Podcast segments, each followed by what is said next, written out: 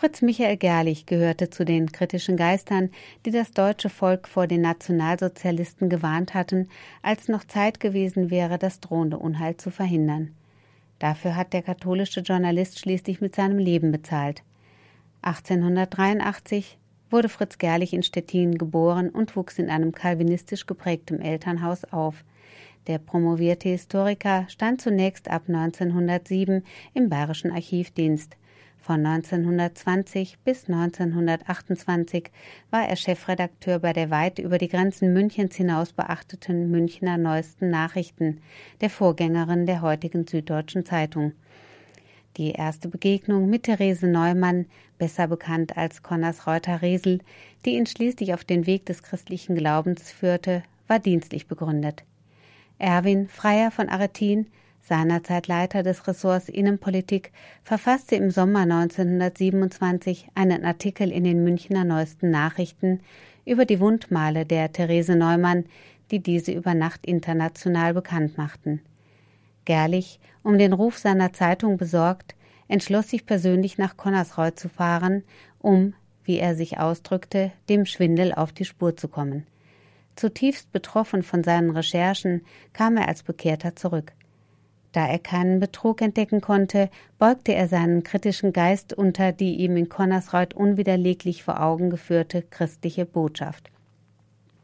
Gerlich verfasste im November 1927 einen Aufsatz über die übernatürlichen Ereignisse der Therese Neumann, worauf es zu einer schweren Auseinandersetzung in seiner Zeitung kam, so dass Gerlich im Februar 1928 schließlich die Münchner Neuesten Nachrichten verließ.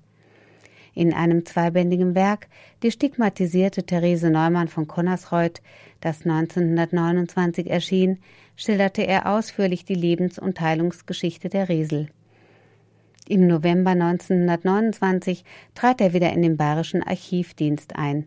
Vor allen Dingen auf Drängen der Therese Neumann kehrte er allerdings 1930 wieder zur Zeitung zurück, mit einigen engen Vertrauten kaufte er das wirtschaftlich angeschlagene Wochenblatt Illustrierter Sonntag.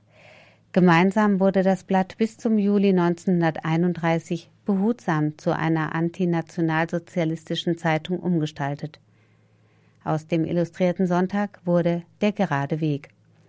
1931 konvertierte Gerlich zum katholischen Glauben und ließ sich am 29. September dem Tag des heiligen Erzengel Michaels, in Eichstätt taufen. Er nahm dabei den Namen Michael zusätzlich an, den er allerdings in der Öffentlichkeit nicht trug. Am 9. November 1931 spendete Kardinal Michael von Faulhaber Gerlich das Firmsakrament. Er schien von der Umbenennung der Zeitung gewusst zu haben, da er in seiner Predigt die Lebensgeschichte und den Namen der Zeitung miteinander verknüpfte. Darin berief er sich auf die Bekehrung und Berufung des Apostels Paulus. Er forderte Gerlich auf, den antinationalsozialistischen Weg weiterzugehen und schließt mit dem Hinweis auf die Gnadenhaftigkeit des Bekehrten. Er wies darauf hin, wie der heilige Stephanus für Paulus gebetet hat, so habe auch für ihn eine treue Seele gebetet. Damit war ganz offensichtlich Therese Neumann gemeint. Mit der ersten Ausgabe der Gerade Weg im Jahre 1932 schrieben Gerlich und seine Freunde Woche für Woche gegen den Nationalsozialismus. Das Blatt gewann immer mehr Anhänger. Die Ausgabe vom 31. Juli sei hier besonders erwähnt, da Gerlich auf der Titelseite zu einem dringenden Aufruf zur Teilnahme der bevorstehenden Wahlen anhielt und den Nationalsozialismus seiner Einschätzung nach als geistige Pest bezeichnete so schrieb er, dem Kriege des Mittelalters folgte die Pest als eine Geißel der Menschheit.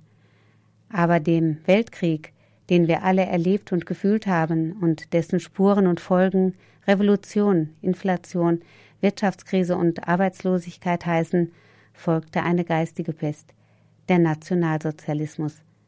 Ferner schrieb er, wer nicht zur Wahl geht, versündigt sich gegen Gott.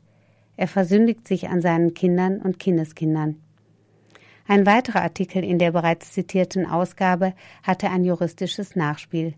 Nachdem sich Gerlich bereits in der vorherigen Ausgabe dazu hat hinreißen lassen, die Absetzung des Reichspräsidenten Hindenburg zu fordern und diese Forderung nun auch auf weitere Reichsminister ausdehnte, wurde der gerade Weg für vier Wochen verboten. Von seitens der Kirche wurde der Mut Gerlichs bewundert. So äußerte sich der hiesige Klerus begeistert, dass endlich auf katholischer Seite ein Mann aufgetreten ist, der den Gegnern Paroli bietet.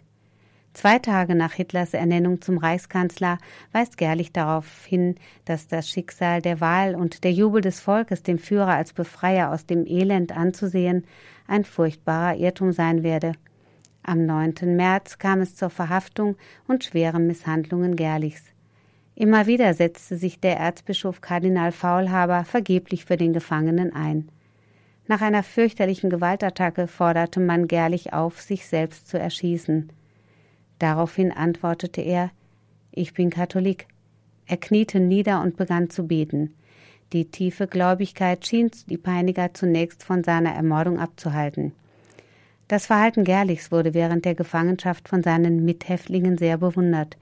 Seine Gelassenheit und seine tiefe Gläubigkeit wurden hoch geschätzt. In der Nacht vom 30. Juni auf den 1. Juli 1934 wurde Fritz Michael Gerlich im Rahmen des Röhmputsches von München ins KZ Dachau gebracht und dort erschossen. Während sich im Ausland vereinzelte Stimmen des Protestes erhoben, wurden diese Morde hierzulande bereits am 3. Juli als Staatsnotwehr für rechtens erklärt.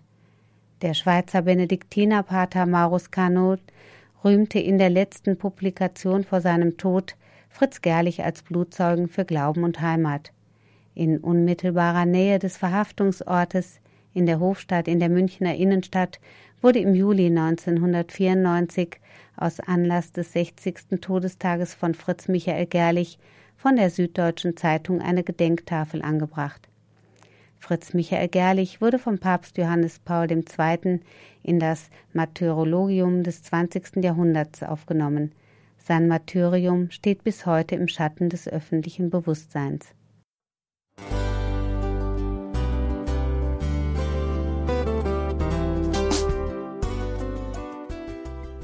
Liebe Zuhörerinnen und Zuhörer, vielen Dank, dass Sie unser CD- und Podcast-Angebot in Anspruch nehmen.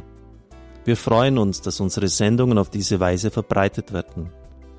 Dieser Dienst ist für Sie kostenlos. Für uns ist er allerdings mit einem nicht unerheblichen finanziellen Aufwand verbunden. Deshalb sind wir für jede Spende dankbar. Alle Bankverbindungen unserer Spendenkontos können Sie über unsere Homepage horeb.org unter dem Menüpunkt Spenden einsehen. Dort besteht auch die Möglichkeit, online zu spenden. Natürlich nach den neuesten Sicherheitsstandards. Sie können diese Informationen auch bei unserem Hörerservice unter der Telefonnummer 08328 921 110 erfragen. Ich wiederhole die Rufnummer 08328 921 110. Vergelt's Gott für Ihre Unterstützung. Ihr Pfarrer Kocher.